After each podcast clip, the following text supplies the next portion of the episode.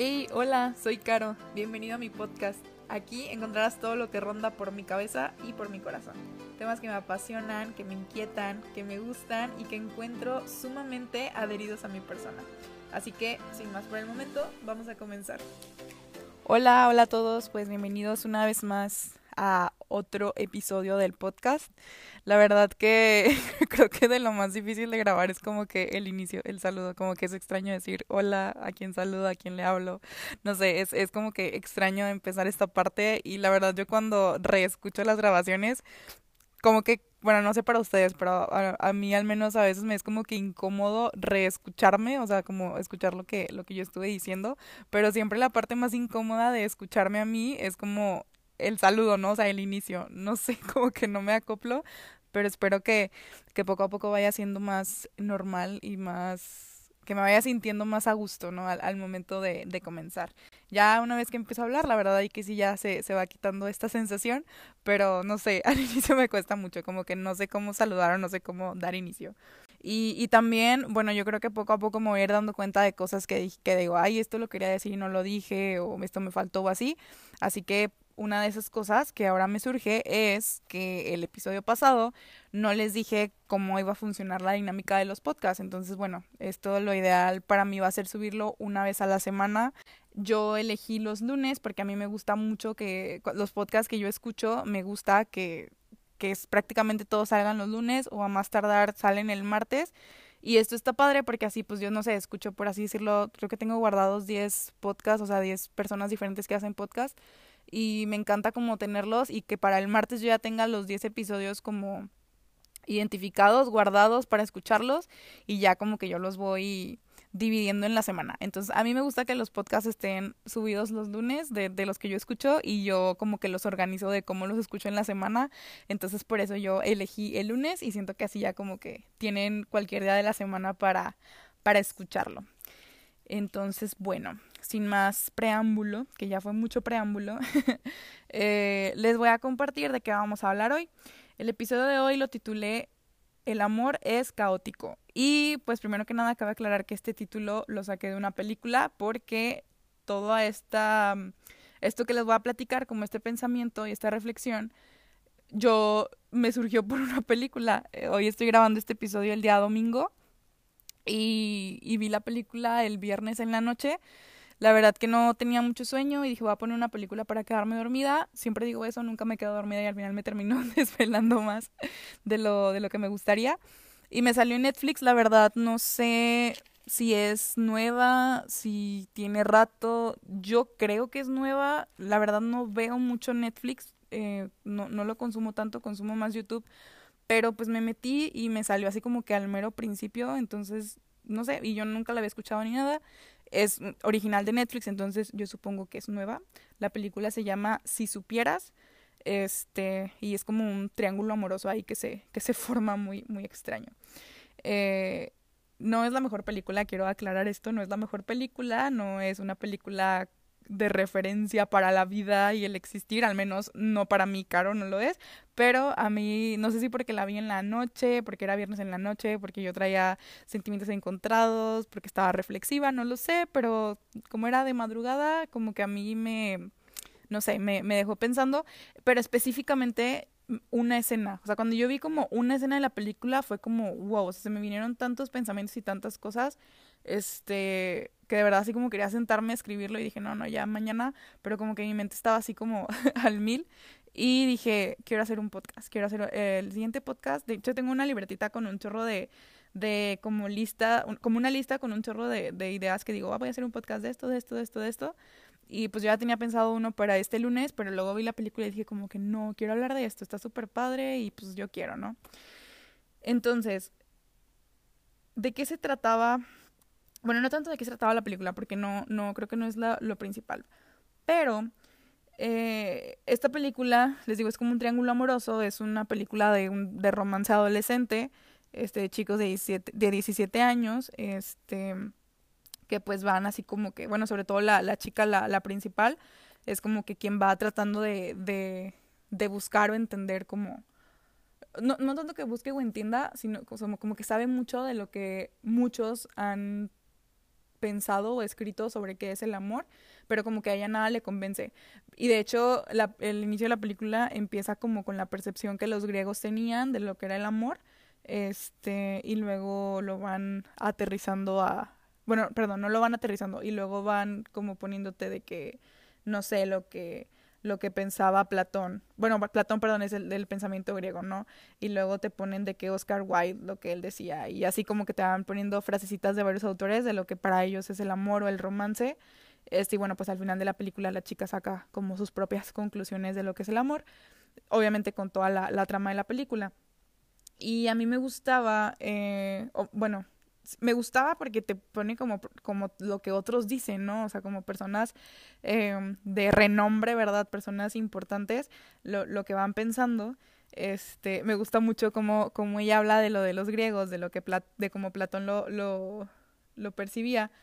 Este, y bueno, pero primero va contando, ¿no? De que como los griegos creen que en un inicio el ser humano era como que alguien que tenía dos caras, cuatro brazos, cuatro piernas y así, y como que estaba, o sea, como, como que éramos así de, de, como si unieran ahorita dos personas, eso era antes una sola persona. Y entonces los dioses griegos dijeron, no, no, no, esto, ellos así van a ser muy autosuficientes y vamos mejor a, a partirlo a la mitad y que toda su vida sea pues que tengan que encontrarse como el uno al otro, ¿no? Entonces como que tengan que encontrar a su otra mitad y pues solo ahí va a estar como la alegría más grande, ¿no? De cuando encuentres a, a tu otra mitad.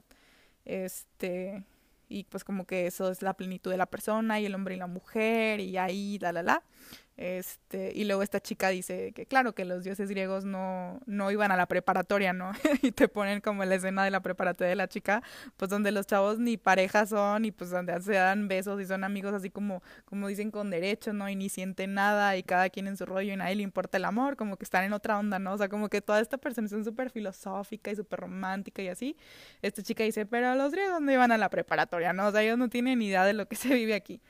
Entonces, bueno, va como avanzando. Este, y a mí una escena que me gustaba mucho, porque se me hizo como tan. Dije, es, es cierto, ya esto creo que se le puede sacar mucho. Eh, hay algunas, algunos personajes de la película que pertenecen a una comunidad de iglesia. La verdad no alcancé a reconocer que, que como qué tipo de cristianos eran, pero sin duda eran cristianos. Eh, según yo no eran cristianos católicos, bueno, no, según yo, estoy segura que no eran cristianos católicos, pero tenían como muchas cosas parecidas, pero la verdad no sé qué, qué tipo de, de cristianos eran, pero eran cristianos, eso era más que eh, notorio, ¿no? Y la, la protagonista no era, era, ella no creía en Dios, este, luego como que los otros dos chicos que estaban dentro de este triángulo amoroso, que es un chico y una chica, este pues sí eran, pero así como que pues tampoco entendían mucho, bueno, X como que eran parte de esta comunidad cristiana, ¿no? Em, y, y bueno, en una escena ya casi al terminar la película, eh, el, el, una persona como que en, en, la, en la iglesia se para y le propone matrimonio a su novia, pero pues esta relación realmente era como que muy, pues solamente era muy socialmente correcta esta relación, ¿no? Como que todos la querían, qué padre, qué bonito, sí iban a tener una familia, pero pues como que entre ellos la verdad que no, no era, pues no, no, no había como esta conexión entre uno y otro, ¿no? Y pero al chico como que no le importaba, al chico le importaba su imagen, verse bien, qué padre, en la iglesia nos casamos, somos la imagen perfecta y así, ¿no? Entonces el chico le propone matrimonio y se para y empieza a decir una lectura, este, pues de, de, de su Biblia, ¿no? Y empieza a decir como, el amor es paciente, es bondadoso y es humilde. En el amor no hay envidia, el amor no es egoísta. Este, y pues quiero pedirte que te cases conmigo porque yo te amo, la, ¿no? Eh, en este punto de, la película, la protagonista, muy, muy molesta con lo que escucha este chico, porque les digo, este chico era un chico que, que fingía, o sea, que realmente no, no era pues, fingía como ser una persona perfecta, pero, pero pues como todos nosotros, pues nadie lo somos y tenía mucha cola de donde le pisara, ¿no? Y entonces la chica se levanta muy enojada y esta chica que no creía en Dios, ¿verdad? Pero tocaba ahí el piano y se para y dice, no, les voy a leer, les voy a decir tal cual lo que textualmente la chica dijo, ¿no? Su diálogo. Antes de yo decir que estoy como que pienso igual no se les voy a leer textualmente lo que ella dijo. Cuando el chico dice el amor es paciente, bondadoso, humilde, servicial, no hay envidia, no hay orgullo, la chica se molesta, se para y le dice no. el amor, el amor es caótico. El amor no es paciente, ni bondadoso, ni humilde. El amor es caótico y es horrible y es egoísta y es audaz. Y se trata de intentarlo, de buscarlo y de fracasar. El amor es estar dispuesto a arruinar tu buena pintura para tener una gran pintura. Y ya, ese, ese fue como, el diálogo que cuando yo lo escuché, este, me, me, me hizo mucho ruido y, sentí que tenía mucho como que sacarle, ¿no? Yo, como, les digo, pues yo soy creyente, yo, yo conozco esta cita que, que, el chico decía, pero cuando él la decía, la verdad que yo decía, pues qué falso, o sea, de verdad que, que, que no, no hace como, como que no integra, ¿verdad? No hace coherencia con, con, con la vida de él. Y, y aparte también porque en la película, el escenario que presenta la película es un escenario de una comunidad de iglesia perfecta. Em, entonces, eh, obviamente eh, son como personas, pues, ¿cómo les diré? Como, pues, fingiendo, o sea, como quiero que todos me dan perfectos y miren, somos, somos eh, creyentes y somos súper buenos y todo lo hacemos bien y, y, nosotros no pecamos y nosotros, este, sabes, tenemos las familias perfectas y todo tiene que hacerse moralmente bien y socialmente correcto y nadie puede como salirse de la línea porque pues somos una comunidad así, ¿no?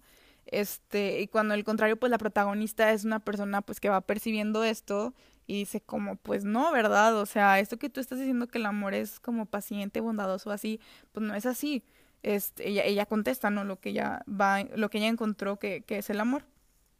Y, y a mí me gustaba esto, primero, en primer lugar, digo, más allá que, que si es una iglesia, pero podría ser lo que sea, o sea, puede ser una, una, cualquier comunidad, o sea, una familia, una clase social, cualquier grupo de, de personas, ahorita que está muy de moda, como que, bueno, no de moda, pero como que está muy sonado que los, por ejemplo, que hacen mucha burla, ¿no? Que los ampetrinos, y ellos son así como que ellos tienen que, ellos dicen que se tienen que casar que así muy perfectamente y como que hay muchos protocolos sociales que deben de seguirse para que la imagen no se pierda, ¿no? Y, y puede suceder como en cualquier comunidad, me explico, o sea, en esta película el escenario lo, lo presentaba con una comunidad religiosa, pero puede presentarse en cualquier comunidad, sí, que, que hay como protocolos para ser socialmente correctos y bien vistos y no te puedes salir de ese protocolo porque, porque entonces quedas mal, ¿no? Y, y entonces, este, bueno, en primer lugar, a mí esto me gustaba, ¿no? Que, que en, la, en la película que te ponen este escenario, es como decir, oye, pues, pues no es así, ¿verdad? O sea, no, no puedes como pretender ser algo que no eres, porque al final eso se va a quebrar.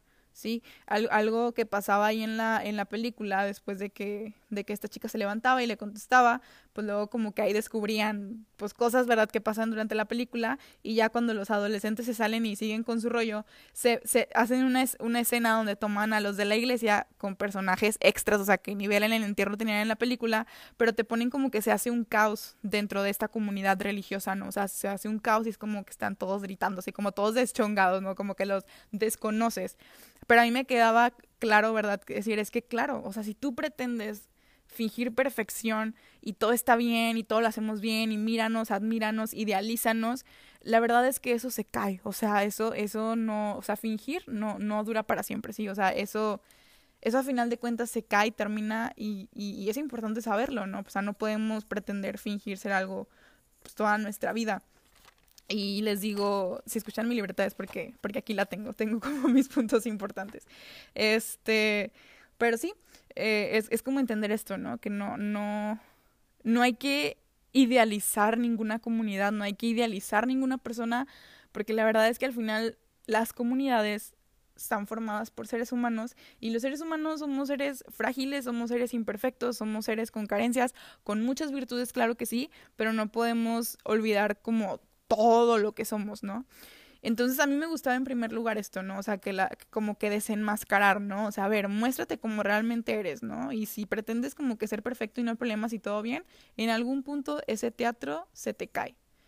Y luego, como ahondando un poco más, ya, ¿verdad? Hablando sobre esto, que es el amor. Que la chica, les digo, está padre la película que muestra que si los griegos, que si el Oscar Wilde, que si este otro poeta, que si este otro filósofo, todo. Y luego al final como esta chica que tiene como su, su, su definición final, ¿no? De lo que es el amor en base a su experiencia y a lo que ha vivido. Y, y, y cómo rechaza, ¿verdad? Este, esta lectura que le dicen de que el amor es paciente y es bondadoso y así. Eh, hablando específicamente y concretamente de la lectura, lo que pasaba ahí es que idealizaron el amor. O sea, lo, lo, romantizaron, lo idealizaron como, es que, mira, es perfecto, es color de rosa, todo es bonito, ¿sabes? Como cuando estás leyendo así como es paciente, es servicial, o sea, es, es un mundo de caramelos donde todo es ensueño, donde todo es maravilloso, donde todo es perfecto. Y, y, y, esta chica viene a decir como, es que no, o sea, es que eso a mí no me cuadra porque yo he experimentado, ¿verdad? Esta chica, yo como chica de adolescente de 17, 17 años, pues me dado cuenta que no es así, o sea, que no, no, no, ella dice, pues no, es, ella dice tal cual, no es humilde, no, no es humilde porque es caótico y es horrible y es egoísta, pues la experiencia que ella tiene, ¿no? Y yo la escuchaba y, y decía, es que, ¿cómo les diré? O sea, no, no, que no, no que el amor no sea humilde, no sea paciente, no sea bondadoso. El amor es eso. El amor verdaderamente es eso, cuando buscas vivirlo plenamente. Pero el amor, al involucrar todo lo que somos, también es caótico. En el amor también hay desorden, también hay, hay, egoísmo, eh, hay movimiento, ¿verdad? Porque, porque nosotros, este, en nosotros como personas estamos en el amor nos involucra totalmente lo que somos y en nosotros hay caos, hay movimiento, no somos una línea recta, estamos en constante transformación de nuestra persona y, y es bien importante reconocer esto. Yo, yo así concluía, no, sí, es que, es que el amor no solamente es bondadoso y bonito, sino que el amor es cansado, es demandante, es humano, es hay egoísmo porque te encuentras con ti mismo y te encuentras con el ego del otro. Es horrible, por así decirlo, o, sea, o alguien lo puede entender así, o alguien puede expresarlo así como primer palabra, ¿verdad? Es que es horrible, porque no siempre es bonito, porque cuando te topas, ¿verdad? Con lo no bonito, pues a lo mejor no te brota decir, es que, no, es que te hacen, tienes una pelea de ahí de por orgullo, por lo que sea, por falta de, de entendimiento así, con la persona que amas, y no vas a decir, ay, es que el amor es hermoso pues no, ¿verdad? O sea, en ese momento puedes sentir que es horrible, que quieres salir huyendo de ahí, que te sobrepasa, que te supone demasiado. Y, y es importante, creo yo, reconocer esto, porque si, si idealizamos el amor, si lo romantizamos de más e ignoramos como realmente todo lo que involucra, que es toda nuestra persona, es peligroso, es peligroso porque corremos el riesgo de tener que reprimir muchas cosas cuando nos toque la parte complicada y la parte que nos implica una entrega total, ¿no?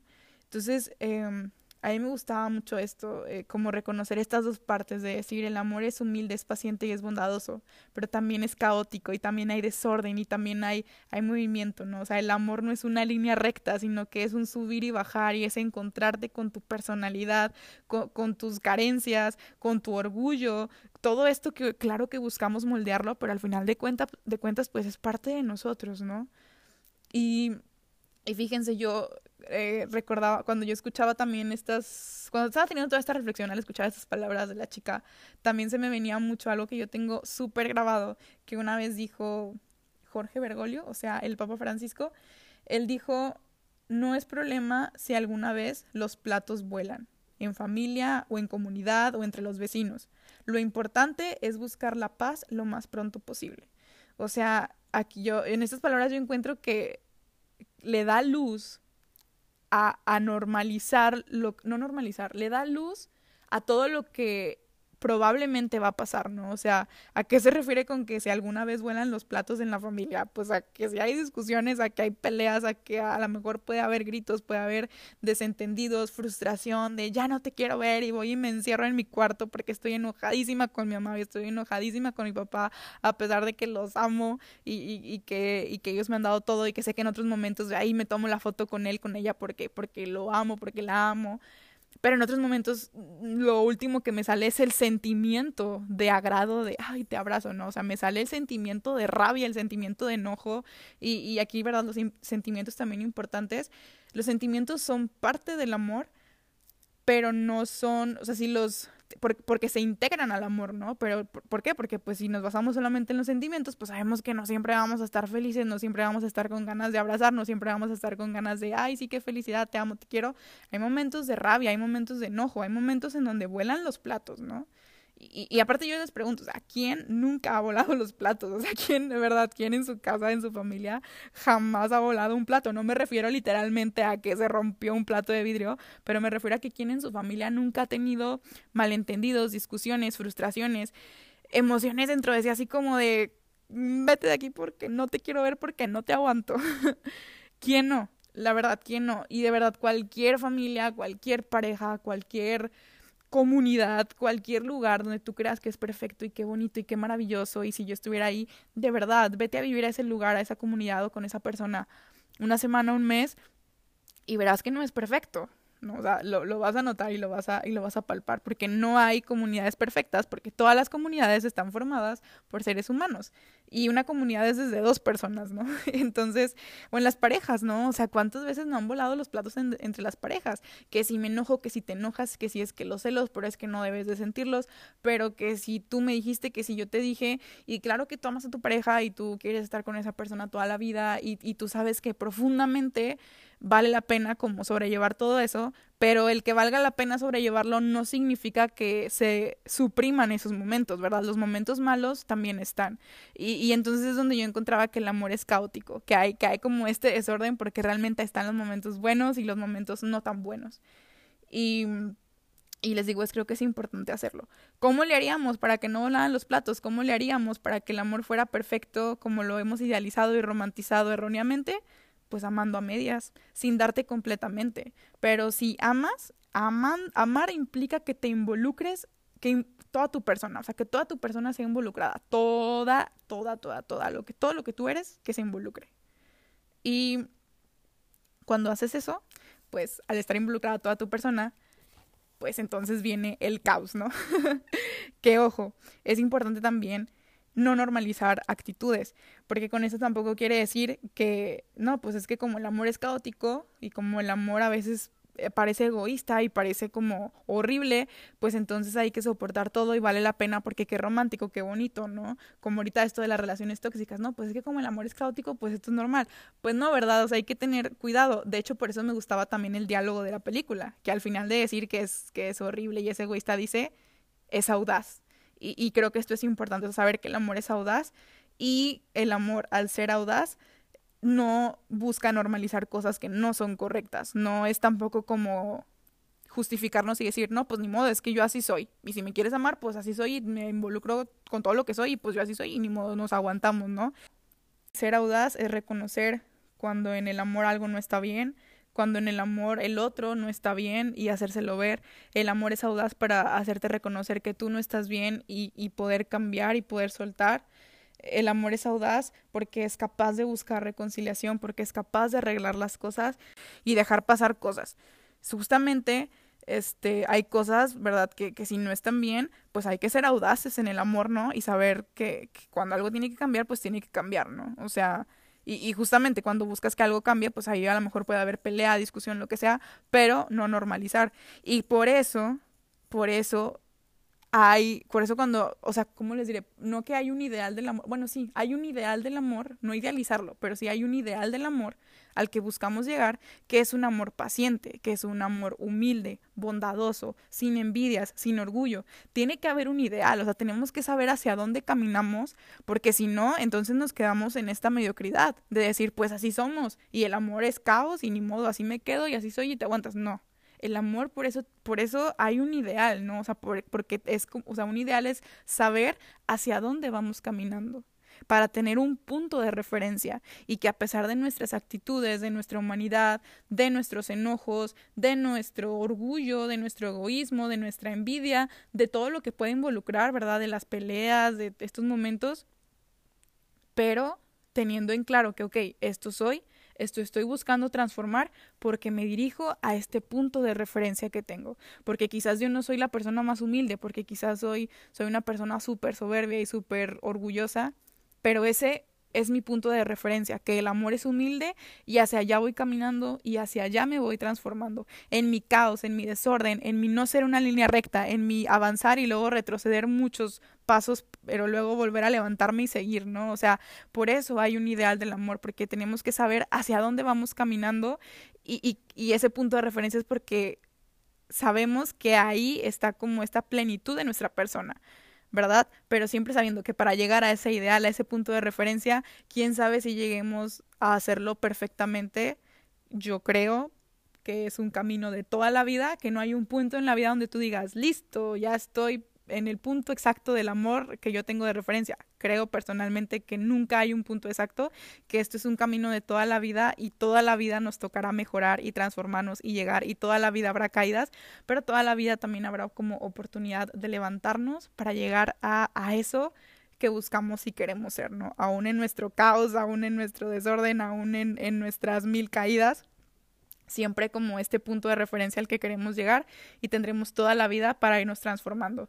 Y ciertamente que si nos lo proponemos, pues a lo mejor sí es un camino de toda la vida, pero a lo mejor en cinco años puedes amar mucho más bonito, mucho más maduramente que lo que a lo mejor hoy estoy amando, porque vamos en constante crecimiento si así nos lo proponemos. Y finalizando, ya pues veíamos, ¿verdad? Yo ahí al terminar la película vi, bueno, pues esta fue la, la postura final de la chica. Eh, ya nos presentaron que la postura de, de, todos los demás, que si los griegos, que si los escritores, qué tal. ¿Y qué pienso yo? Yo, Caro, ¿qué pienso del amor? Pues yo creo que el amor, en, en todo esto que, que he compartido, al final es lo más profundo de mi persona. Al final es mi esencia, es lo que yo soy. Creo firmemente que el ser humano tiene su origen en el amor, que vivimos con una razón de existencia que es el amor y que nuestro único y último fin es el amor y que hacia allá vamos y es nuestro punto de referencia. Entonces, creo que es muy importante y no da igual optar por el amor y elegir el amor, aunque sea cansado, aunque sea demandante, aunque sea de caídas, aunque sea de toparnos con egoísmos, con egos, con orgullos, con todo esto, al final vale la pena porque al estar en este constante crecimiento y en este constante deseo de tener el punto de referencia del amor, uno se va planificando como ser humano, porque Creo que el amor es lo define todo, o sea, el amarnos a nosotros mismos, el amar a mi pareja, el amar a mi esposo, mi esposa, el amar a mis hijos, el amar a mis papás, el amar al desconocido, el amar lo que hago, el amar mis sueños, el amar todo es, es lo que nos da como esta esencia de seres humanos. Y cuando no amamos, es un caos mayor. si en el amor hay, hay caos, cuando no amamos es catastrófico. O sea, nuestra humanidad se va como degradando, va, va perdiendo lo que es y para lo que fue hecho. Entonces, yo solamente quiero dejarlos con este último pensamiento de que el amor es nuestra esencia, nuestro origen y nuestra persona, nuestra alma, nuestro corazón, todo nuestro ser no estará tranquilo y no estará en paz hasta que nuestro fin último de vida sea amar y permanecer en el amor a toda costa y jugándonos la vida con tal de apostarlo todo por el amor. Entonces, pues con eso termino. Espero que, que te haya gustado, que te haya servido. Eh, Sí, estaría súper padre que platicáramos al respecto. ¿Qué piensas tú del amor? ¿Qué piensas sobre esto que te compartía de la película? Si la quieres ver y luego platicamos. Este, ¿qué, qué piensas de que el amor es caos? ¿Qué piensas de esta, de esta cita? ¿Qué piensas cómo, cómo pueden unirse o cómo realmente no tienen sentido? No lo sé. Quiero saber qué piensas tú, qué piensas, cuál es tu opinión o cuál es tu, tu, tu perspectiva sobre esta realidad del amor, qué piensas de él cómo lo vives, cómo, no sé, todo, todo lo que en tu mente haya sobre esto, de verdad sería súper padre que, que lo platicáramos y lo dialogáramos, porque creo que es muy enriquecedor conocer la perspectiva del otro y que al final, pues nunca terminaremos de, de, no podemos poseer, ¿verdad? La verdad absoluta, entonces está muy padre como conocer distintas perspectivas que a lo mejor a uno pues ni le pasan por la cabeza. y pues bueno, con esto, con esto termino. Si te gustó esto que escuchaste y quieres compartirlo, estaría genial. Y también si te gusta y estás interesado como en escuchar cada lunes lo, que se va, lo que voy compartiendo, también pues puedes ponerle ahí en Spotify, eh, seguir el, el podcast, eh, pues porque de esta manera también yo puedo ver, ¿verdad? Como a cuántas personas les, les va gustando, qué episodios sí les gustan, qué episodios no les gustan. Y bueno, y también podemos llegar a más gente en caso de, que sea necesario, ¿no? De que este mensaje llegue a más. Entonces estaría súper padre que, que, siguieras el podcast, que le dieras clic ahí a, a seguir y pues puedes compartir en tus redes sociales. Y si no, pues puedes también mandarme un mensajito y platicarme qué pensaste, ¿no? ¿Qué piensas, qué te parece? Entonces, bueno, pues eso es todo por el momento. Gracias por haberlo escuchado y nos vemos el siguiente lunes. Bye.